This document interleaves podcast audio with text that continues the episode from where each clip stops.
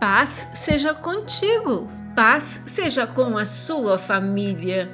Uma vez que pela fé fomos declarados justos, temos paz com Deus por causa daquilo que Jesus Cristo, nosso Senhor, fez por nós. Romanos capítulo 5, versículo 1. A vida é turbulenta. Manter nossas famílias vestidas, um teto sobre nossas cabeças e comida na boca é um trabalho constante.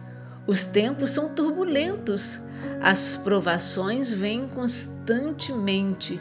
Precisamos de paz e essa paz só vamos encontrar em Cristo Jesus. Confie no poder de Sua ressurreição e você verá o descanso celestial eterno. Regozije-se nesse descanso e pregue o poder redentor de sua ressurreição em toda a terra. Aleluias! Que o próprio Senhor da paz lhes dê paz em todos os momentos e situações.